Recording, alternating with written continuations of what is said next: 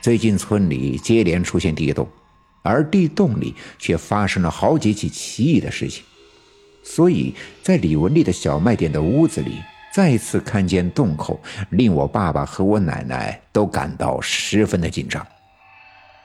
看见这个洞口，李文丽惊讶地张大了嘴，这实在让她十分的意外。我爸爸走到洞穴近前，探头向里面张望。里面漆黑一片，什么都看不见。我奶奶来到窗前，伸手拉开了窗帘。外面的阳光直射进来，屋子里立刻光亮了起来。坐在炕上的白小军连忙抬起手，挡住照在脸上的阳光。李文丽转身到外面的屋子，在货架上拿来一个手电筒，塞进几节电池，拧紧后盖递给我爸爸。我爸爸将手电筒点亮，站在洞口向里面来回的照射。这个地洞只有一人多高，洞口呀不大不小，两个人并肩爬下去是绰绰有余，但却可以清楚的看到里面的空间绝对不小。我奶奶看了看炕上坐着的小娟儿，又看了看这个地洞，对小娟说：“小娟儿啊。”这个地洞你可有印象？小军摇了摇头，一脸的茫然。我奶奶相信小军并不知情，但却分明的感受到，昨晚小军和李文学的失踪与这个地洞有直接的关系。我爸爸抬头看了我奶奶一眼，心领神会，用手电筒再次向里照射了一下，确定这个地洞只有一人多深。于是蹲下来，用手扶着洞口，纵身一跳，扑通一声跳进了地洞之中。双脚落地之后，我爸爸低头看去，脚下有一层枯草，看上去像是有人扑上去的。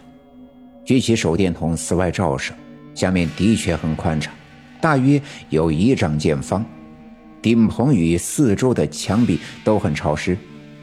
偶尔有水珠滴落在地面的干草上。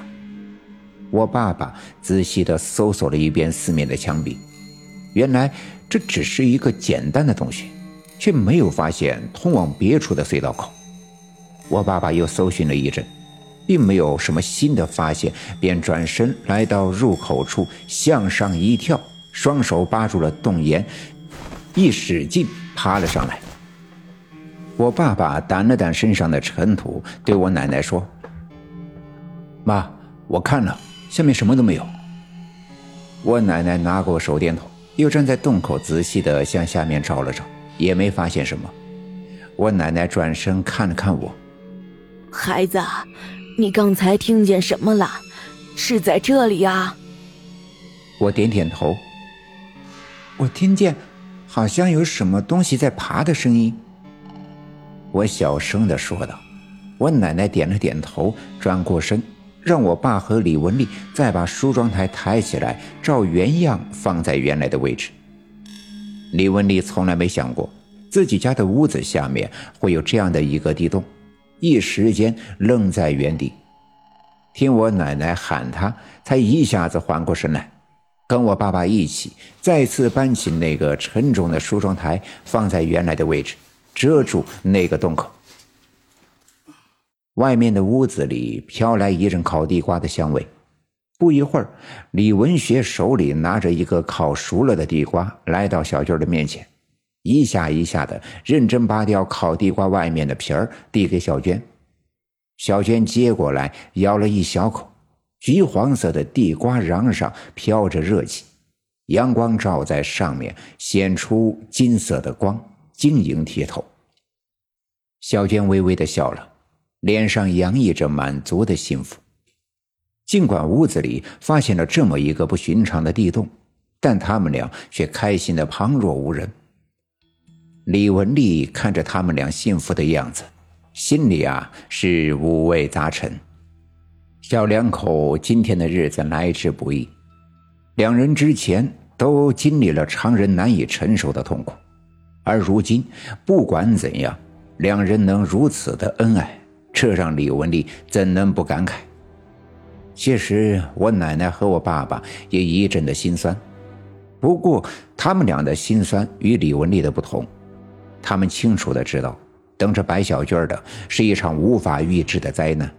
他们刚刚开始幸福的生活，难道两人的命就真的注定一生不得安宁？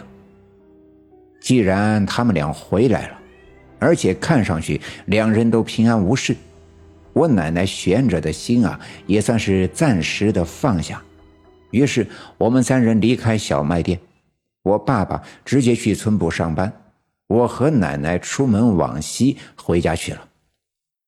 一路上，我奶奶并未说话，我可以看出来她有心事，便也不言不语的拉着她的手跟在后面。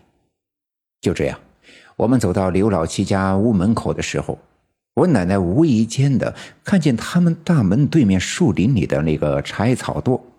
仿佛突然想起了什么，转身问我：“大勇啊，你刚才在洞里看见什么了？”我奶奶记得，刚才我爸爸跳进地洞的时候，我曾趴在边上向里边瞧了一会儿。他知道我能看到旁人看不到的东西。我看见了一只黄皮子。我手里拿着一个细树枝，无聊的来回挥舞。听我奶奶问我，我回答说：“本集已经播讲完毕，感谢您的收听。欲知后事如何，且听下回分解。”